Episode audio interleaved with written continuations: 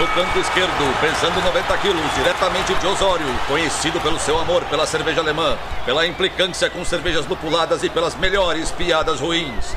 Henrique, sem prestígio, Boaventura. Canto direito, pesando 73 quilos, diretamente de Iraí, o príncipe do azedume, confeiteiro das pastry stouts, senhor das cajuminâncias, Estevão Careca Quitó. Vocês estão prontos? Começa agora o Braçagem Forte!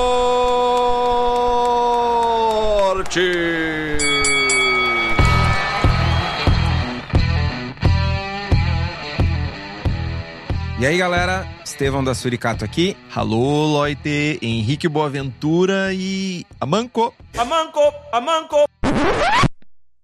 Tu já foi melhor. Ninguém vai patrocinar. Já foi melhor, mas é. Já, eu, eu, eu vou dizer tipo, de tubos e conexões, é tigre. Tem uma musiquinha também, mas eu pensei, Tu podia estar com o teu handle aí, né? Amanco A mãe. é manco. Peraí, deixa eu mudar aqui. Eu vou mudar meu. É manco. É manco. Agora sim. Episódio 145. Tubos, canos, conexões, mangueiras sem conexões, porque aí vai ficar muito extenso o programa. Ah, mas mangueira já é extenso, né? Meu chapéu. Lá vamos nós. É, esse programa vai ser. Vai ir pelo ralo, porque o ralo tem cano. Tu passou o final de semana pensando nas piadas ruins, né? Conta pra nós. É, eu vim aqui pra entubar todo mundo, né, meu? Meu chapéu. Pô, cara, de novo, cara. Pô, cara. Não aguento, cara. Mas. Estevão, me conte. O que você tem feito da sua vida? O que, que foi esse seu domingo maravilhoso?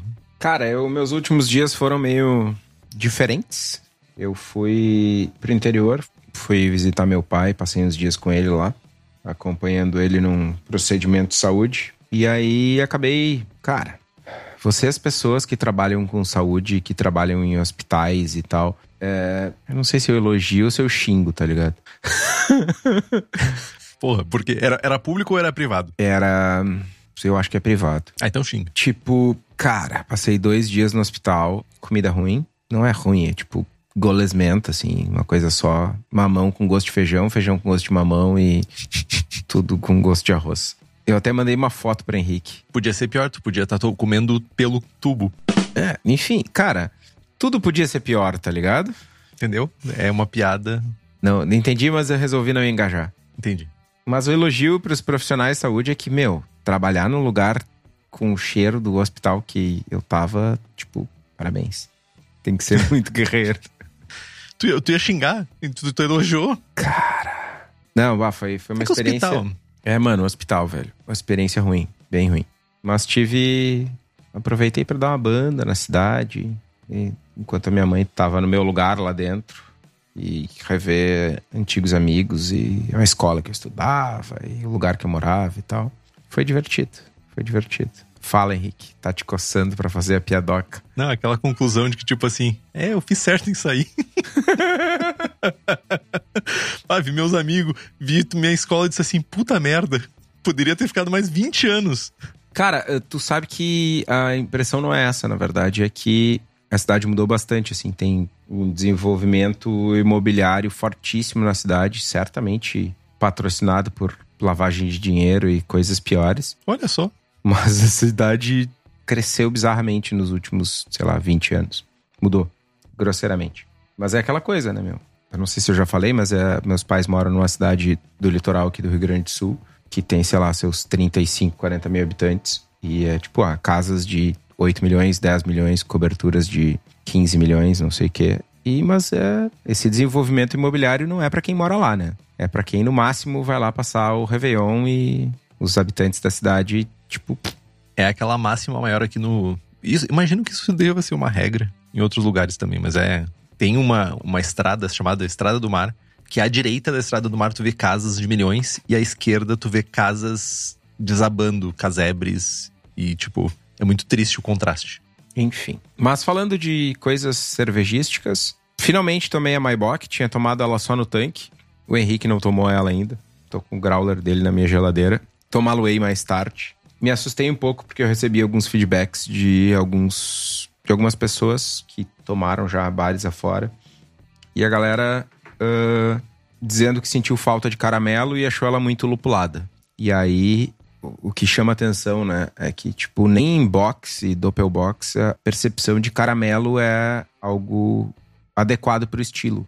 E aí, na hora, o estalo que me deu foi: esse pessoal toma bock alemã importada, oxidada. Eu ia comentar exatamente sobre isso. Né? Malte escuro oxidado, caramelo e tal, dulçor. Então, para ver como a oxidação acaba tendo um papel importante na formação do arquétipo mental, do estilo na cabeça das pessoas. Ninguém toma bock fresca no Brasil, né? Tá aí as Weizenbiers, né? As Weizenbiers doces. Cara, gosto de mel e tudo isso, tipo... Sabor de mel, aroma de mel. E as pessoas falando maravilhas daquela cerveja que tá escura já, virou uma Weizenbock, virou uma Dunkelweizen. E, cara, né? Quando alguém diz que minha bock tá lupulada, eu, de forma alguma, eu enxergo isso como um demérito, muito antes pelo contrário. Mas o lupulado é que ela tem um floralzinho, tem um amargor um pouco mais alto e tal. Preciso ponderar mais, porque eu acabei tomando ela meio no, no meio de uma refeição e tal. Mas acho que ela tá próxima da Maibach que o Henrique fez. No entanto, a gente discutiu, quando eu tava fazendo a receita, né, eu e o Henrique discutimos a respeito da minha adaptação.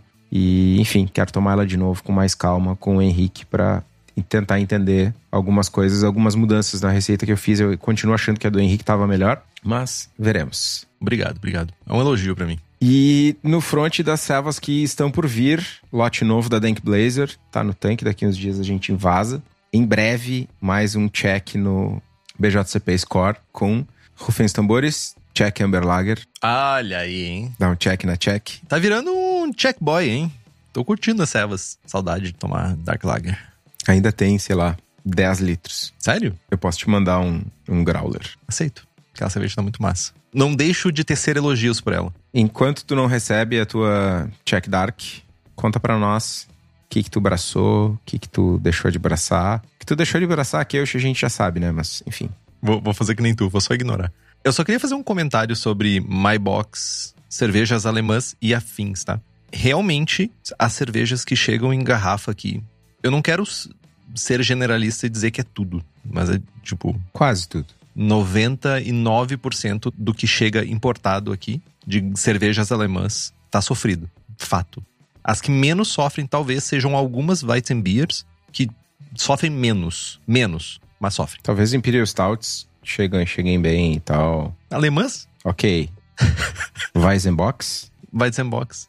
Não, mas é assim, um comentário mega importante. Nas vezes que eu tive a oportunidade de tomar cervejas na Alemanha, é quase uma regra que todas as cervejas são consideravelmente mais lupuladas em amplo sentido, mais amargas e com mais caráter de lúpulo. Eu fiquei muito assustado positivamente quando eu tomei a Doppelbock da, da Schlenkerla na Schlenkerla, porque ela era uma cerveja amarga. Aqui ela é uma cerveja consideravelmente com um caráter um pouco mais Doce. de- v- vamos usar o termo doce, mas eu ia dizer mais para equilibrado.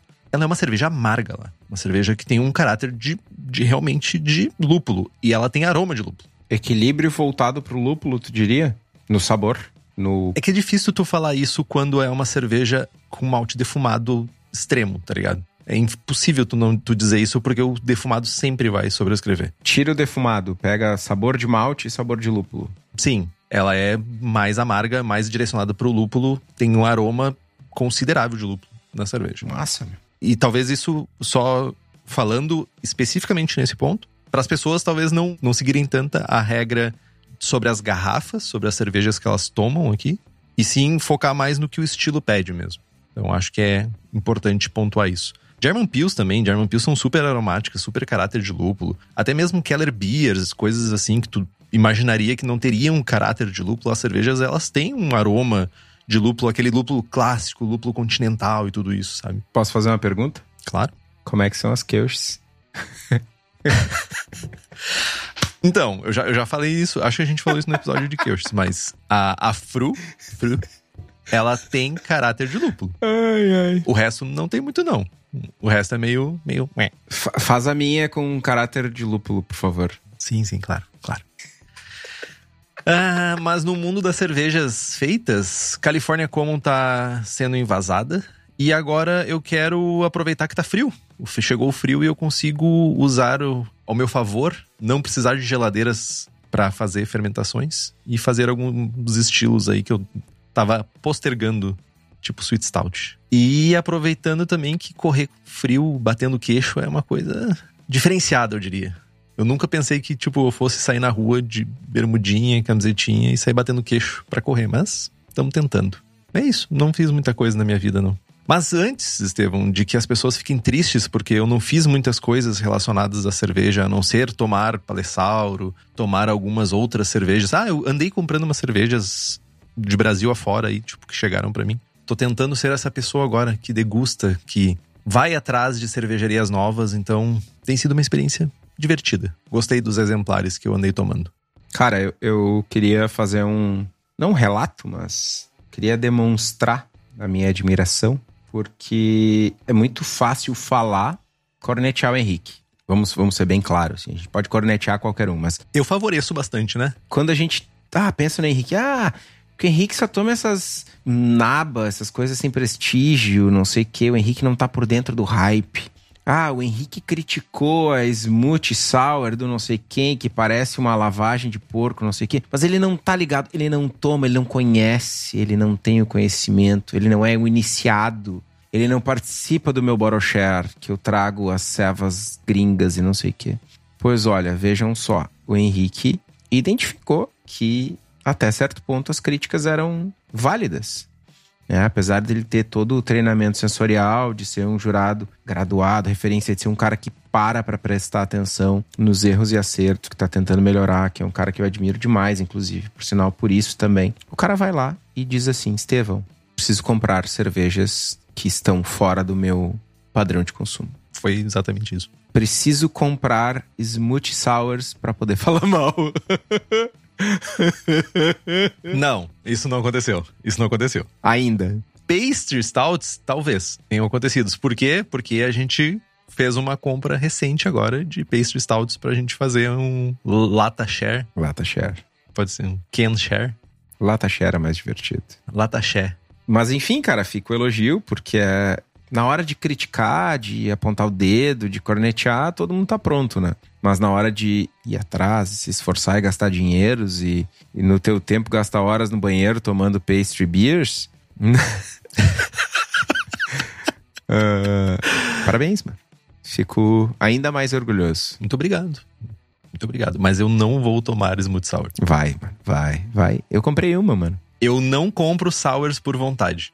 Assim, tipo, não, não vou. Tirando algumas que eu tenho. Comprou o Palessauro aí. E tomo feliz. Mas fica falando que, que eu fico. Ah, vou elogiar o Henrique. Mas sabe quem merece elogios mesmo? Quem re- merece todos os nossos elogios diariamente, Estevão? São os nossos apoiadores e apoiadoras do Braçagem Forte que estão aqui. Esse domingo, um secto de pessoas nos acompanhando a gravação ao vivo. Temos uma série de benefícios para apoiadores e apoiadoras.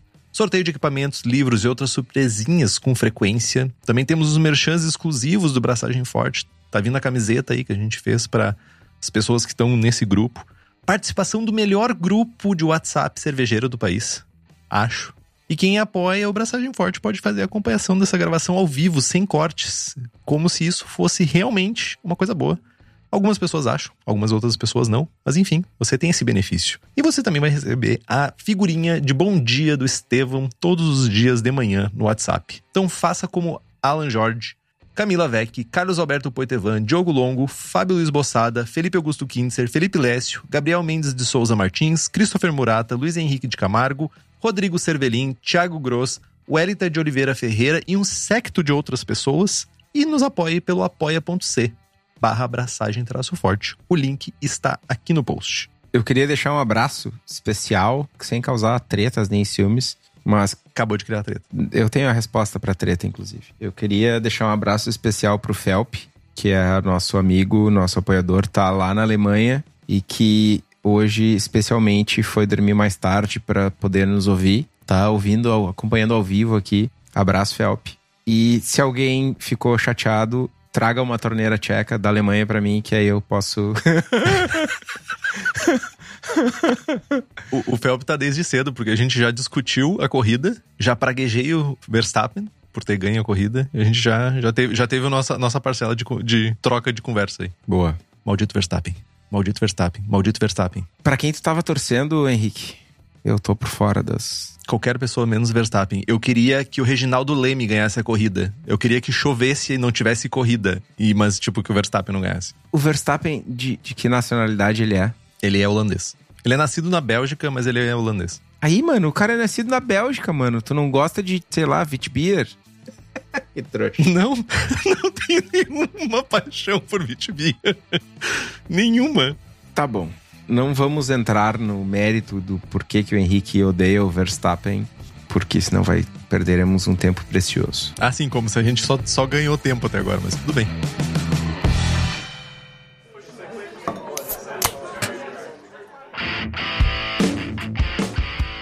Vamos lá então. Episódio 145: Canos, tubos e mangueiras. Dessas coisas mágicas que fazem o nosso líquido sagrado que a gente faz com todo o cuidado e apreço do mundo. Nem todo mundo na real, né? Mas enfim, a gente faz de conta que acredita. Esses, esses pedaços de hardware, de equipamento que fazem o nosso líquido ir de um lado para o outro. Preferencialmente da panela para o fermentador, do fermentador para o keg, do keg para a garrafa, enfim, ou para o nosso copo. Para a maioria das pessoas, se não tá vazando, se não tá furado, se não deu gosto de morte, tá tudo certo. E é para isso que serve tubo, mangueira, mas não é bem por aí. O uso de uma tubulação correta pode, ao mesmo tempo, durar uma eternidade aí, né? Ser um investimento que se paga ao longo do tempo. É por aí que a gente vai seguir. Mas as primeiras coisas primeiro, né? Tubos, canos, linha de mangueira são sempre confundidos, misturados e tal. Muitas vezes as pessoas tratam isso da mesma forma, mas não é, não é bem por aí, tem algumas diferenças. Existem materiais diferentes também poliéster, policloreto de vanila, que é o PVC, vinila, polietileno, silicone, aço inoxidável, níquel, estanho. É, a gente não usa mais estanho, mas né, no passado, chumbo. Informação importante. Lá na época dos romanos, no Império Romano, dois mil anos atrás, os jovens utilizavam estanho para fazer as tubulações. E aí as pessoas tinham água encanada com estanho. E aí, tipo, a expectativa média de vida das pessoas era, sei lá, 45 anos. E parte disso era por envenenamento por conta dos metais na água, né? além disso, né, além de falar de materiais, ainda tem diversos tamanhos, né? Espessura, bitola, etc. Todo mundo que faz serve em casa deve ter pelo menos uma meia dúzia de tipos de tubos e, e mangueiras e canos na sua casa mangueira de jardim que utiliza no chiller, silicone na parte quente, ou talvez uma mangueira trançada, enfim. Né? Mas o, o, grande ponto é que usar uma mangueira errada na aplicação errada pode e vai gerar problemas e até mesmo acidentes. Né? Cano de cobre para transferir a cerveja pode re resultar em uma extração de cobre, a gente tem um envenenamento, enfim, tem vários quesitos aí. Né? Especificamente sobre o cobre, quando a gente usa no mosto, isso não é um problema porque o pH ainda não está muito baixo e tal, ao contrário do que na ceva. Enfim, a gente vai entrar em detalhes do que é cada coisa aqui. Entrando então em terminologias, tentando definir realmente o que são cada uma das coisinhas, das palavras que a gente falou aqui. Em linhas gerais, canos são redondos, rígidos e são medidos pelo diâmetro interno deles. São usados para partes fixas e mais comumente são utilizados em cervejarias do que em cenários homebrew, mas também pode ser utilizado dependendo da sua aplicação, né? Vi de alguns equipamentos que os caseiros fazem que chega a brilhar os olhos, né? Como é que é? Beer Structure, que, que chamam isso? Tem um nome bonito para isso. Beer alguma coisa. E a galera que frita nessa arte de construir equipamentos caseiros com canos fixos e tem uma área separada da sua casa para fazer isso. Não é meu caso. Meu caso é quanto mais compacto, melhor. E tem vários fatores que são considerados para a escolha de canos a perda por, por fricção né, do líquido passando pelo cano, taxa de fluxo do líquido, capacidade de bombeamento. E tudo isso a gente está muito, muito, muito, muito olhando para um cenário de cervejaria, que vai fazer trasfega de milhões de litros ou milhares de litros diariamente, e que dependendo de uma fricção muito maior ou que essa taxa de fluxo seja muito baixa, tu realmente vai ter um processo muito mais lento e que vai gerar um problema para ti lá na frente. Uma vez instalados, desmontar é uma desgraça, porque eles são fixos. E em linhas gerais, o caseiro, provavelmente só os caseiros mais avançados que vão usar canos. Boa parte das outras pessoas vão usar outras opções. Migrando então para tubos. O que, que são tubos? Podem ser rígidos ou flexíveis e são medidos pelo diâmetro externo. Ao comprar um tubo, eh, temos que nos preocupar com o diâmetro interno, né? porque logicamente vai ser onde nós vamos conectar nos nossos equipamentos. Mas em geral, o diâmetro externo não vai ser um problema muito grande e a gente vai se preocupar realmente com o diâmetro interno. Então é importante que quando você for comprar tubos, que a gente entenda qual é o diâmetro externo e o diâmetro interno para não ter problemas na hora de fazer as conexões com os nossos equipamentos. E também se tu for usar abraçadeiras para fazer as conexões e manter elas fixas, informe-se certinho desses, dessas medidas. Mangueiras, que eu acho que deve ser boa parte, para não dizer todo o equipamento que é usado nesse caso para cervejeiros e cervejeiras, é um tubo reforçado, geralmente de nylon trançado, tipo uma mangueira usada em jardim que tem uma, uma malha em volta que ajuda a proteger, torná-la mais resistente. Também existem mangueiras trançadas que são reforçadas com outros materiais diferentes do que nylon. E esses trançados uh, podem aguentar pressões muito maiores, muito superiores ao, que a gente precisa no universo cervejeiro. É importante pontuar que a gente está falando aqui de um pedacinho de coisas relacionadas a tubos, conexões e mangueiras. Porque tem muitas aplicações. Tem canos e mangueiras que aguentam pressões absurdas. E aqui a gente está falando de pressões mais relacionadas ao nosso uso. Outra coisa importante é que tem também tubos reforçados com poliéster que fazem o trabalho que a gente precisa. E geralmente é a escolha mais fácil, mais barata, até por sinal dessas que tem esse tipo de reforço. Quanto mais resistente à pressão, mais reforço precisa. Ela se torna menos flexível e, consequentemente, mais cara. Então, cuida com exagero, ouve as nossas dicas dicas de ouro, e vai ficar tudo suave. Mangueiras trançadas podem ser chatas para colocar em conexões, porque elas não trabalham tanto quanto mangueiras de silicone. O trançado, esse, essa malha trançada que tem em volta, é justamente para ela não trabalhar tanto. Então pode ser um problema. Se você comprar na medida correta, não vai ser um problema grande. Esquentar às vezes ajuda, mas em linhas gerais, se tu comprar correto, não vai ser um problema.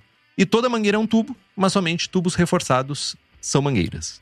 E temos também as linhas. O que é uma linha? A gente vê linha de gás, linha de cerveja. É um termo genérico e ele geralmente é usado para uma mangueira de cerveja ou uma mangueira de gás. Tá, beleza.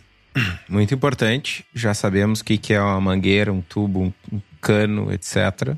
Mas o que, eu vou usar e onde eu vou usar? Né? Tem uma maneira bem fácil, bem simples.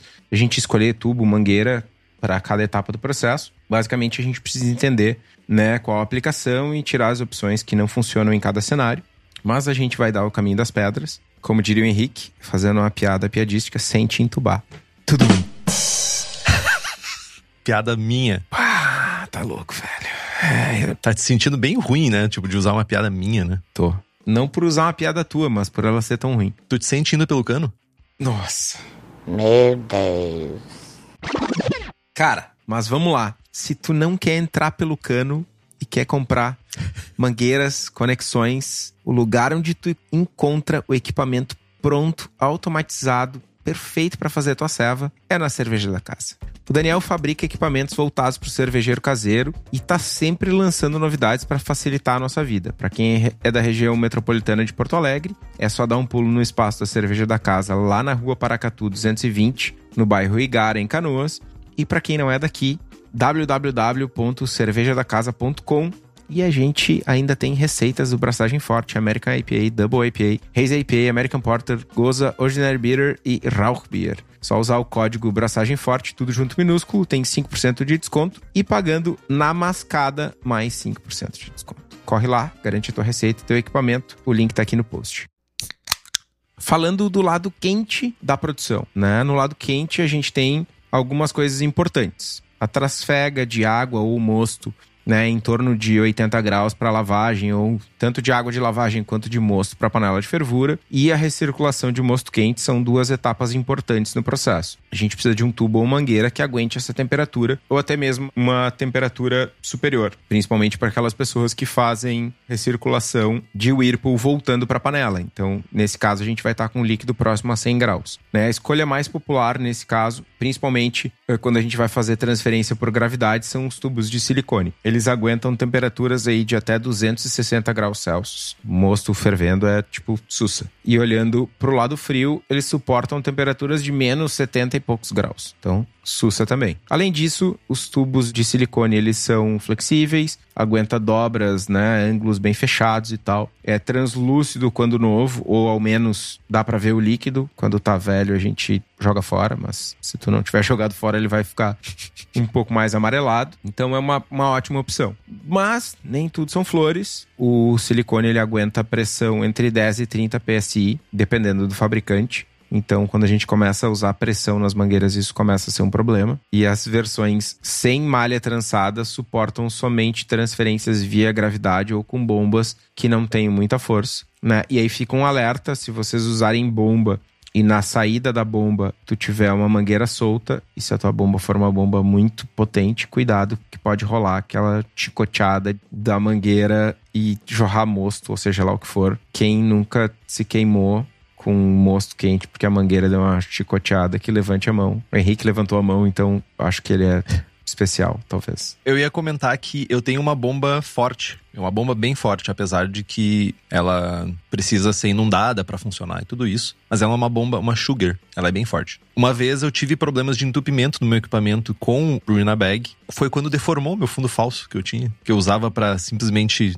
separar, o, o, não encostar no fundo o Bruna Bag. Depois eu achei outra maneira para fazer isso. A mangueira inchou. A mangueira começou a inchar, porque começou a criar pressão e começou a fazer pressão e começou a fazer pressão e começou a entupir e ficou inchada a mangueira. Então, cuidem com isso. É perigoso. E a minha mangueira, as mangueiras que eu uso aqui em casa são mangueiras de silicone bem grossas, são de meia polegada, mas a parede delas é bem grossa e ela começou a inchar. Então, é perigoso. Vira balão. É, e cara, quando chega nesse ponto, se ela romper, é mosto quente, né? Pode ir na tua cara, pode ir no equipamento elétrico, pode ir na bomba, pode dar problemas mil. E se por ventura, por boa ventura, vocês quiserem transferir o líquido com pressão, com uma bomba, como é o caso do Henrique, e não quiserem investir em mangueiras de silicone mais caras, vocês podem usar alguns canos fixos e tal nessa seção do equipamento de vocês. Acho que no fim das contas, uma tubulação rígida vai ser uh, mais cara. Mas enfim, é sempre uma opção. Uma coisa que eu também ia comentar que um pouco de experiência me levou a essa conclusão.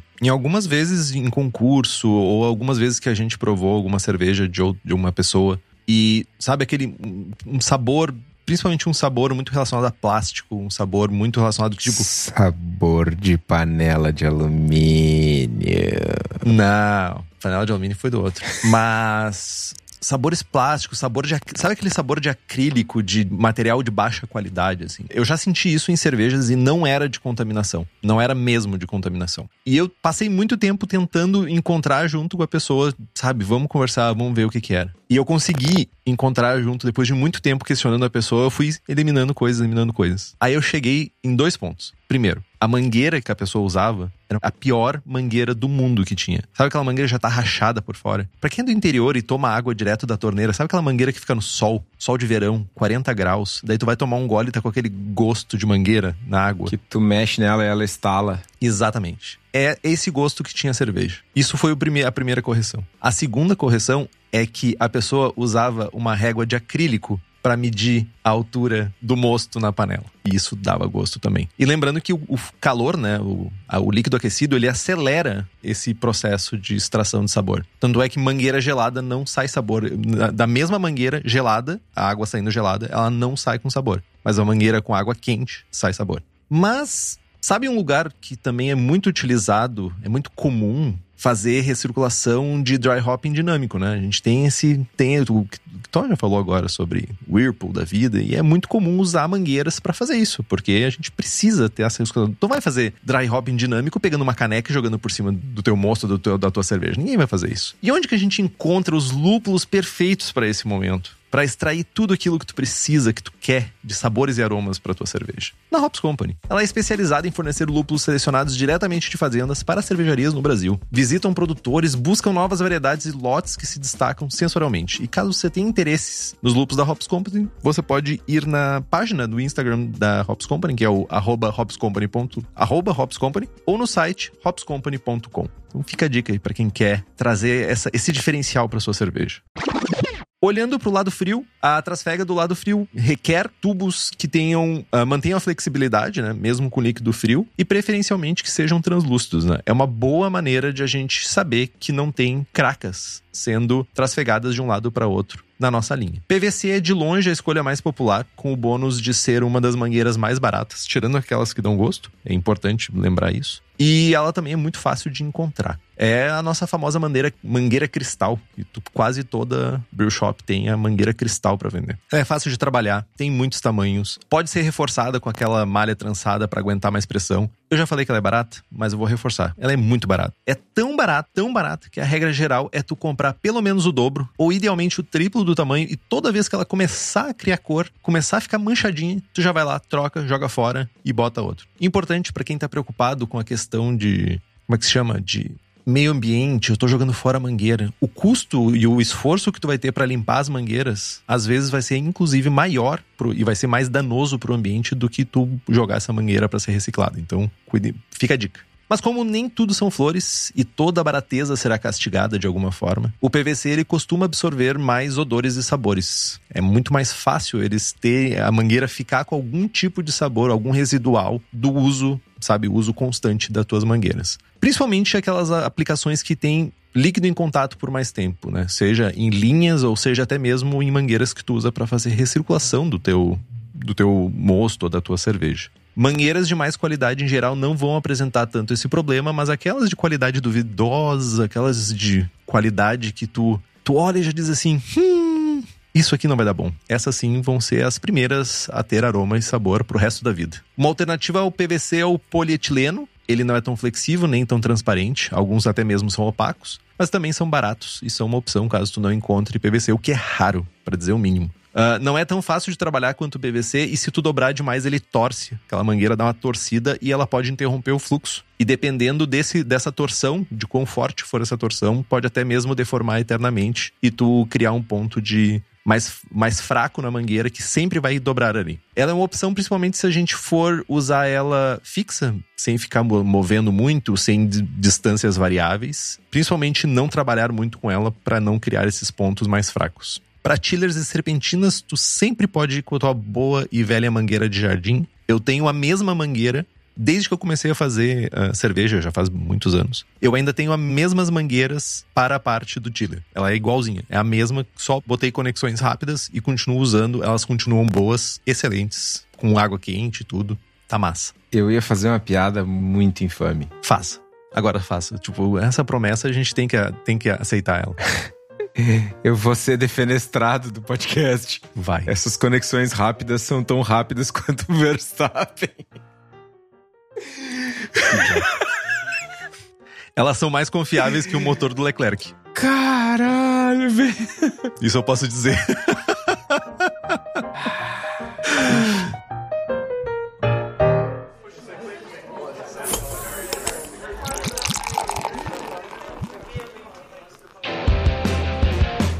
Uma pergunta, Estevão, é do Jorge. Chiller de cobre pode trazer algum problema no resfriamento do mosto? Cara, o grande problema do chiller de são vários, na verdade, problemas do resfriador de cobre. Mas basicamente eles estão relacionados à sanitização. Né? Como a gente está resfriando o mosto, ainda é mosto, não é cerveja, a gente está num pH numa faixa aí próximo de 5,2, 5,3, 5,5 talvez, enfim, dependendo do estilo da cerveja.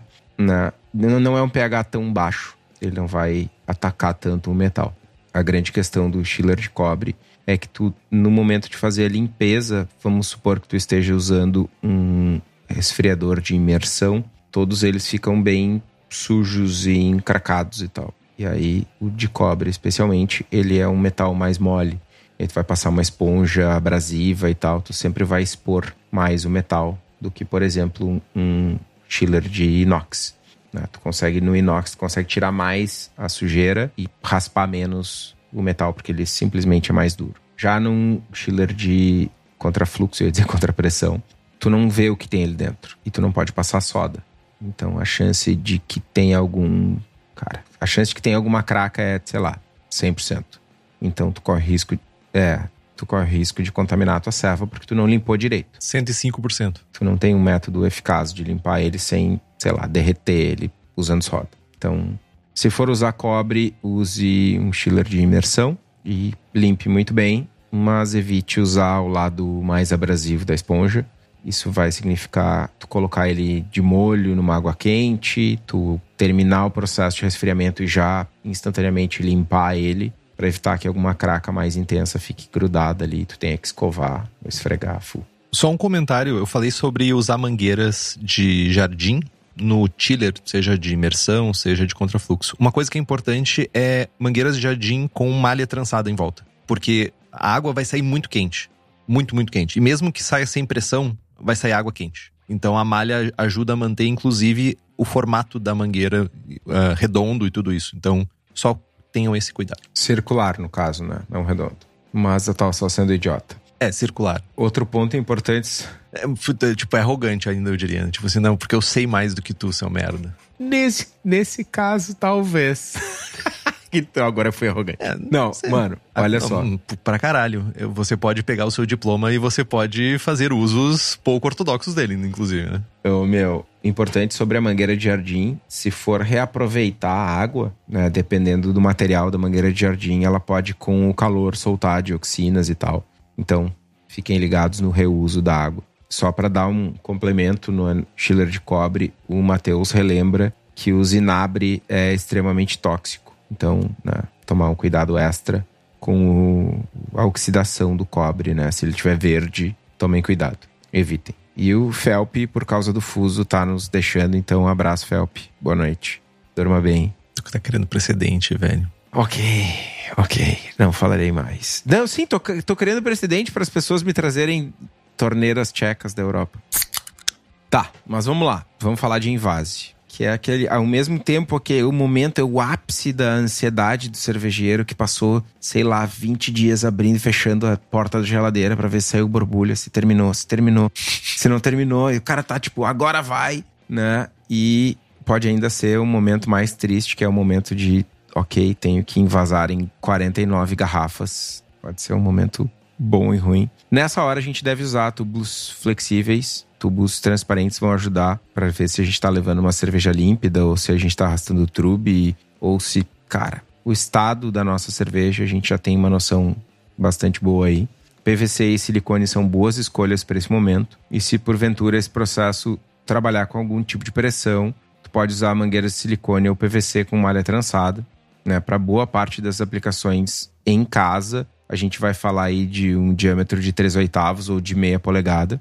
Né? 3 oitavos normalmente é usado para sifão, meia polegada para conexões. E aí, enfim, depende um pouco do equipamento, do setup de cada um. Para a linha de gás, né, no lado pressurizado da coisa, normalmente com CO2, a gente precisa ter em mente a pressão máxima que a gente vai lidar no nosso sistema. Para a imensa maioria dos cervejeiros caseiros, a gente não vai lidar com pressões maiores do que 40 PSI ou 3 kg força por centímetro quadrado, né? Mesmo que a gente esteja falando de uma etapa de carbonatação forçada. Né? Os reguladores geralmente têm manômetros que marcam em até 4,5 kg, 5 kg ou até 65, 70 PSI. E é o limite de segurança, a gente não deve nunca passar dessas pressões. Lembrando que a imensa maioria dos post-mix que tem por aí, eles são fabricados para aguentar aí 8,5 kg, ou 120, 140 PSI, mas a pressão de trabalho dos kegs é menor. Então é sempre importante a gente observar a pressão de trabalho do nosso equipamento e nunca pressurizar equipamentos plásticos. Tomem muito cuidado. Ah, vou usar um PET. Leiam bastante. Garantam que o PET tá, é de primeiro uso, etc, etc. Evitem riscos.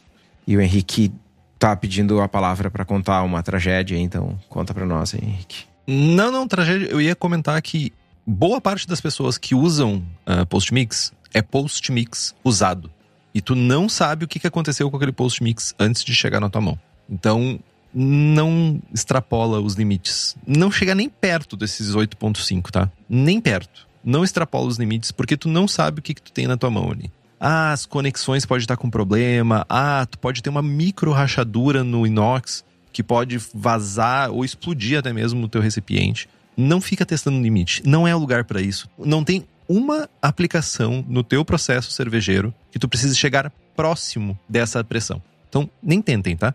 Nem tentem. É, eu queria aproveitar o, o ensejo para fazer um, um comentário a respeito de segurança, que não é exatamente o, o tema do, do episódio, mas, cara, recentemente teve uma morte aqui no Rio Grande do Sul. Muito provavelmente todo mundo que tá ouvindo aí deve ter recebido uma mensagem no WhatsApp e tal, de uma pessoa que estava servindo uma ceva na sua casa e explodiu o barril e, enfim, o barril pegou na cabeça dessa pessoa e ela morreu com impacto e tal. Eu desconheço o desfecho do caso, inquérito policial, realmente desconheço. Mas vou usar o boato que estava rolando como momento educação. O assunto que surgiu nos grupos de WhatsApp é que em algum momento a chopeira congelou e a pessoa usou um compressor para empurrar a cerveja e esse era um compressor que gerava uma pressão de 10 kg força. Carambas! Cara, se é verdade, se não é, não sei, desconheço. De forma alguma quero imputar qualquer coisa, mas quero usar isso como um momento educativo. Gente, se vocês vão colocar uma pressão na linha, seja na mangueira, seja no barril, seja onde for, que é maior do que a pressão de trabalho do equipamento, esse equipamento vai explodir. Seja uma mangueira que vai estourar, seja um barril que vai explodir, seja o que for. E isso coloca em risco demais, demais, demais a saúde e a segurança da vida de vocês e das pessoas que estão à volta. Então, tomem muito cuidado. Cara, é banal, mas assim, a quantidade de vezes que eu vejo gente, ah, tá com a chopeira e o cilindro de CO2 do lado da porra do fogo da churrasqueira. Mano, não, só não, velho. Não, não façam isso. Prestem atenção, é um negócio banal. Não transportar o cilindro de CO2 deitado, não botar ele perto de uma fonte de calor. Não façam esse tipo de merda. Chopeira na sombra e o cilindro no sol, de 40 graus. Não, Quem nunca viu isso? não, não façam isso. É, é banal. Todo mundo que escuta essa mesma coisa, tipo, não, é óbvio que eu sei, mas, tipo, volta e meia morre um. Cuidem, não custa. É que o álcool transforma as, pe- as pessoas em idiotas. Mano, é zero trabalho a mais. Tu botar a droga do cilindro de CO2 do lado da churrasqueira, no lado do fogo, ou um metro pro lado, te custa zero esforço a mais. Zero esforço. Então, sejam responsáveis, tá? Tomem um pouquinho de cuidado. Ninguém quer morrer, ter um braço arrancado, ter uma tragédia na família. Por uma ceva, tá ligado? É um momento de alegria, de descontração. Cuidem, só cuidem, beleza? Não morram. Pelo menos não com isso. Não morrer é sempre importante. Fica a dica, gente. Não morram. Continuando, então, sempre procurem tubos, né, que suportem, que tem uma pressão de trabalho recomendada, uma pressão nominal maior do que a pressão que vocês vão estar usando, né, para trabalhar com segurança. Né? Não precisa de tubulação maior que um quarto num setup caseiro. Cara, para linha de gás, PVC com a malha trançada é a melhor opção, é relativamente flexível com frio, não encolhe. E o silicone acaba sendo uma opção, mas precisa tomar cuidado com o tipo de silicone usado, né, para ver se ele aguenta a pressão e principalmente o silicone ele encolhe no frio e alguns tipos de silicone ele é permeável, então ele perde gás e tal. É, é super irrisório, é pequeno, mas fiquem ligados na hora de escolher o equipamento, né? E falando em frio e falando em moço resfriado, a gente fermenta esse moço resfriado. A gente leva ele pro nosso fermentador, resfria e, cara, como é que eu faço para fermentar um mosto se eu não usar a melhor levedura disponível no mercado? Não tem como, velho. Não vai dar certo. E a melhor levedura disponível no mercado a gente encontra na Levtech, que além de levedura para cerveja, ainda tem bactérias, bretes, leveduras para outras bebidas, para hidromel, para cidra, para whisky, para cachaça. E com atendimento incomparável. É o melhor atendimento do mercado. E para ti que é profissional, a Levtech ainda oferece mais de 50 tipos de leveduras, consultoria em boas práticas de fabricação, controle de qualidade, montagem de laboratório, treinamento de pessoal e banco de leveduras. Então é só entrar lá em levtech.com.br e fazer as tuas compras.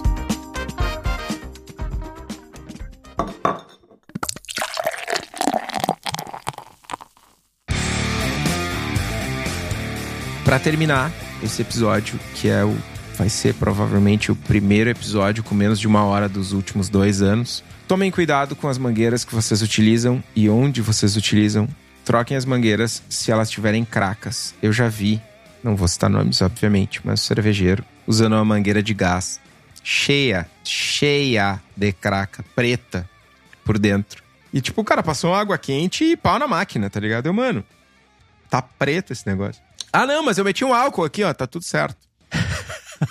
é o terroir. Mano, É o terroir da cervejaria. tinha mais bichos vivos dentro da mangueira do cara do que, do que o que ele inoculou na cerveja, tá ligado? Tinha mais lactobacilos do que Yakult, né, meu? Mangueira tem limite de uso, velho. Cara, criou uma craquinha, um pontinho preto, amarelou, não sei o quê. Taca fora, velho. Toca fora e, e compra outra, velho. Assim, principalmente, ó, PVC, que é uma mangueira relativamente. A gente tá falando de mangueiras relativamente baratas, assim. Comparando com muitas outras partes do teu processo onde tu gasta uma- um dinheiro sem fim, a mangueira, ela é bem barata de PVC. Eu, inicialmente, no meu primeiro setup lá de 5 litros, eu tinha mangueiras de PVC, de, as mangueiras cristal. E depois eu troquei tudo pra silicone e não me arrependo nem por um minuto. Por N questões, tá? N questões. Primeiro que eu cuido muito as mangueiras que eu compro. Eu compro elas realmente mais grossas do que normalmente tu vê por aí. Elas são um pouco menos flexíveis, mas eu tenho a maior segurança. Eu não preciso que ela tenha uma malha trançada em volta para criar mais resistência à pressão.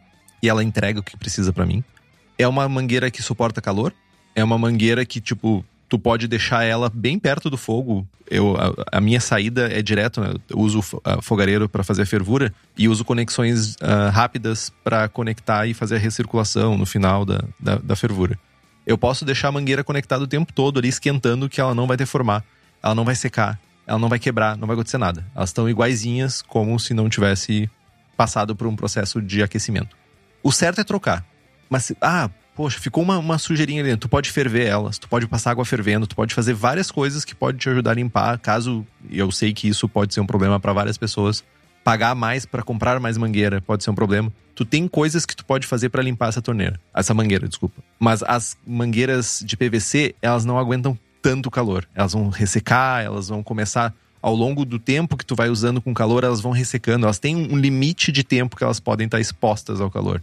O silicone é maior esse, esse limite. Não é sem limite. Mas, em regras gerais, bota aí. Um ano, dois anos o uso de mangueira. É um bom período, assim, sabe? É, olha, aqui eu tenho que começar a revisar. Se não pelo caráter visual, de que tá escurecendo, ou que tá com, nem o Estevão falou aí, tem umas baratas criando no meio da, da linha, tenta a cada dois anos trocar as mangueiras. Se tu não tem uma linha muito grande, eu, por exemplo, com um metro e meio é o suficiente pra mim. Eu consigo usar tanto pra saída da, da panela pra conectar na bomba, quanto para pro retorno pra panela. Um metro e meio. Isso dá 30 reais. 35 reais, talvez. Então não, não vale a pena. E daqui a pouco tu, tu perde uma ceva por contaminação. Tipo, não vale a pena. Simplesmente não vale a pena. É, tem que tomar muito cuidado. O Luiz comenta aqui que no primeiro setup dele com caga-fogo, o fogareiro era pequeno e a panela distribuía o calor até a conexão da mangueira. E aí a mangueira soltava. Né? No fim, ele acabou tendo que trocar o fogareiro. Isso é bem comum, né? E Fuja, louco. Aquele rabo de fogo cuspindo. E o cagaço é grande, né? Cara, Nossa. tem. Cara, eu não queria contar um caso porque é, o cara não conta as merda, mas vamos lá. Teve um episódio que eu me queimei com uma mangueira, me queimei feio, assim. Eu tava alguns anos já no hobby eu usava duas bombas. Tinha um setup, três panelas e duas bombas. E fazia transferência de água quente para mostura com a bomba e da mostura para panela de fervura com a bomba. E aí terminava a fervura, eu deslocava a bomba de água quente, trocava a conexão e começava, eu recirculava na fervura, começava a recircular e entrava com chiller de imersão. E numa dessas, nas minhas panelas, eu tinha as cinta Hellerman, que a galera chama de rabo de rato, enforca-gato, etc, etc. Ah, Eu não sei, eu não, eu não faço ideia do que tu esteja falando, nem pelos nomes alternativos. Mano, cinta Hellerman, mano. Aquele negocinho de, de plástico que tu faz a volta e, e tem uma travinha ali. Tá ligado? Aquilo se chama cinta Hellerman. Cinta Hellerman. Mas tem outro nome. Braçadeira o pessoal chama também aquilo. N- não, é plástico. A abraçadeira é outra coisa. Mas enfim, tu sabe o que, que é, né? Tá, agora eu captei a mensagem, eu captei. Que ele faz, pelo, pelos, pela sonoplastia, eu entendi. É o REC. Aham, entendi. Nas alças das panelas, todas as minhas panelas têm, sei lá, duas, três cinta presas ali. E aí eu passava a mangueira por ali e colocava dentro, ligava a bomba. Numa dessas aí, soltou essa merda, meu. Tava frouxo, sei lá. Eu liguei a bomba e o negócio deu uma chicoteada, assim. Uá! Meu, mosto fervendo 100%, 100 graus, na minha paleta, mano. Por dentro da camisa. O, o barulho de gato foi porque o enforca gato não resolveu? Isso não é barulho de gato, mano. Ai, ai. Ah, velho. Que triste. De- deixa eu aproveitar a, a deixa do Luiz sobre a questão das mangueiras de gás. As mangueiras de gás normais que a gente tem nos fogões, que é aquela transparente, elas não suportam bem calor. Elas não são feitas, a aplicação delas não é para passar calor e não é para ficar perto de chama nem nada disso. Que é bem ao contrário dos nossos fogareiros. Nosso fogareiro a chama tá muito próxima ali. E muitas vezes até mesmo a conexão fica próxima da panela. O pessoal tem umas panelas muito grandes. O próprio ferro esquenta muito, porque é muito próximo. Então procurem mangueiras industriais de gás. É uma mangueira, geralmente ela é escura, ela é uma cor escura, ela é bem mais grossa, ela é bem menos maleável, bem menos maleável, mas ela é muito mais segura, porque eu já sofri o mesmo a questão do, do Luiz. Derreteu a mangueira e ela simplesmente soltou e começou a cuspir fogo, cara. Parecia. um- É, o- o- um, um negócio importante é que essa mangueira transparente, ela é de baixa pressão. Ela é feita para usar depois da reguladora, no, no botijão de gás vai uma reguladora. Né? Da reguladora até o fogão, a gente usa essa mangueira transparente trançada, que tem uma data de validade, inclusive. Né? Verifiquem as datas de validade, inclusive nos fogões de vocês. Exato. Mas essa mangueira é uma mangueira de baixa pressão. A mangueira de alta pressão, que é a que é utilizada nos caga-fogo e em outros fogareiros, é essa mangueirinha com uma bitola menor, preta, não transparente, opaca e tal. São apli... E ela é trançada, tem uma malha. É, assim, tem uma malha, mas é, é um rolê diferente, são aplicações diferentes. Não usem mangueira ah, transparente, essa transparente com o trançado amarelo, em aplicações de alta pressão. Não, só não, porque tá errado. E não é incomum tu encontrar fogareiros baratos, principalmente baratos, que venham com esse tipo de mangueira. Importante, quando comprar fogareiro, procure o selo lá do, Em metro, talvez? sei lá, não é BNT, eu acho que talvez seja BNT. Em metro, pode ser. Pode. Procurem esse selo e, e garantam que tanto o fogareiro quanto a mangueira do fogareiro que vem junto tenham esse selo. Por isso que eu gastei num fogareiro mais caro, comprei um fogareiro bom, mas eu tenho o mesmo fogareiro, de- tirando esse que derreteu e saiu cuspindo no fogo. Depois eu troquei por um bom e eu nunca mais troquei meu fogareiro. Ele continua lá, prestando o serviço que ele precisa prestar, sem explodir. Fica a dica. Nada que uma queimadinha na sobrancelha não. Sim, eu sou cabeludo, né, meu? Tipo, imagina, tipo, uma, uma guasqueada, tipo, eu viro ba- basicamente aquela personagem da Pequena Sereia que quando fica com raiva lá, pega fogo no cabelo, assim, sabe? Esqueci, Úrsula, talvez seja o nome.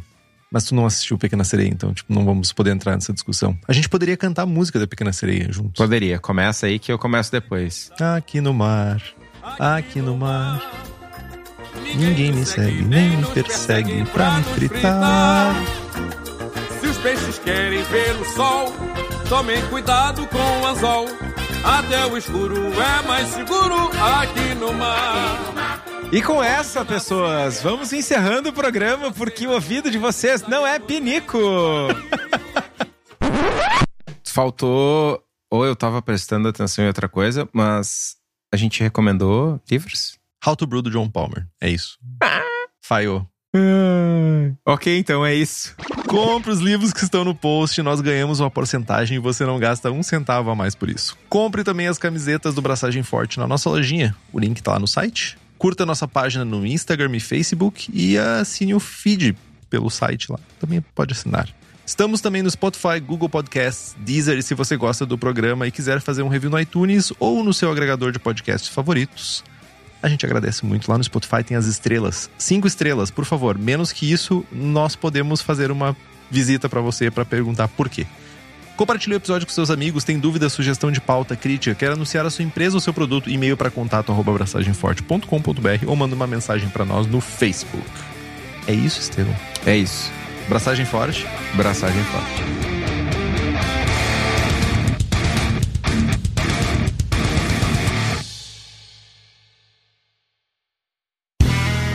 Este podcast foi editado por Play Áudios.